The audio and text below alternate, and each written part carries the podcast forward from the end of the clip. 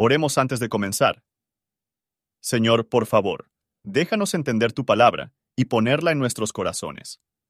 Que molde nuestras vidas para ser más como tu Hijo. En el nombre de Jesús, preguntamos. Amén.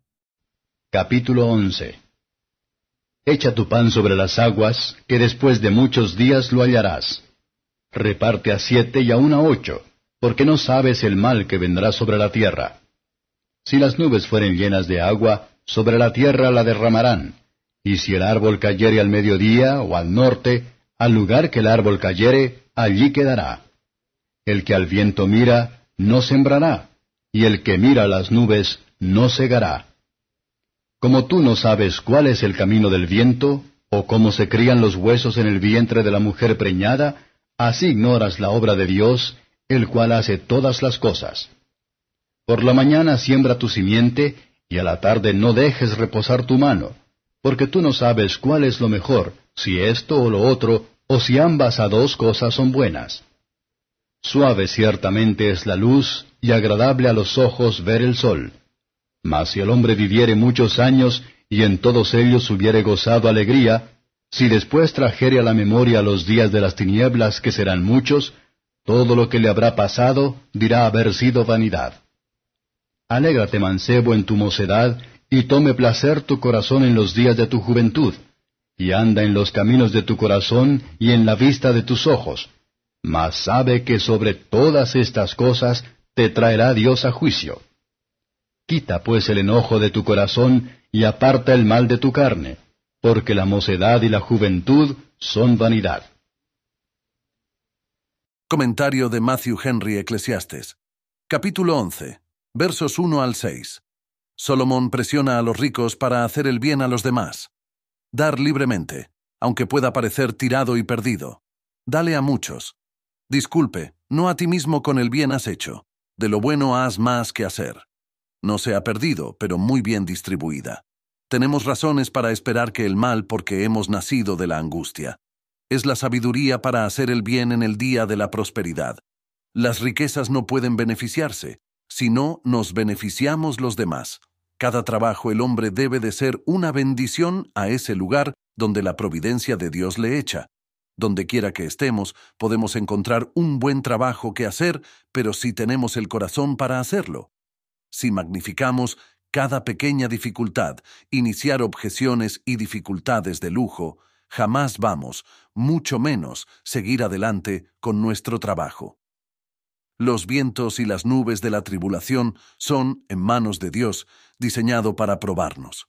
La obra de Dios, pues, de acuerdo con su palabra, si lo vemos o no.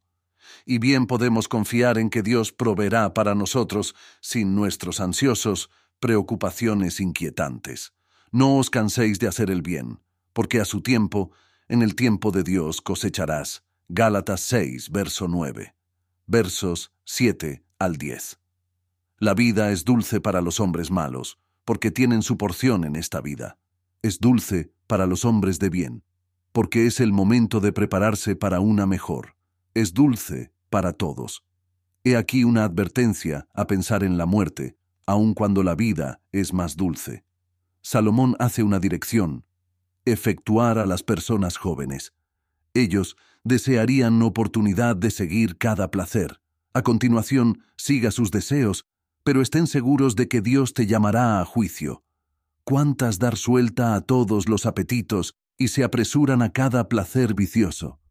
Pero Dios registra cada uno de sus pensamientos pecaminosos y deseos, sus palabras ociosas y las palabras perversas, si quieren evitar el remordimiento y el terror, si tendrían esperanza y consuelo en un lecho de muerte, si quieren escapar de la miseria y de aquí en adelante, vamos a recordar la vanidad de los placeres juveniles. Eso Salomón significa condenar a los placeres del pecado es evidente. Su objetivo es llamar a los jóvenes a más pura y alegrías más duraderos.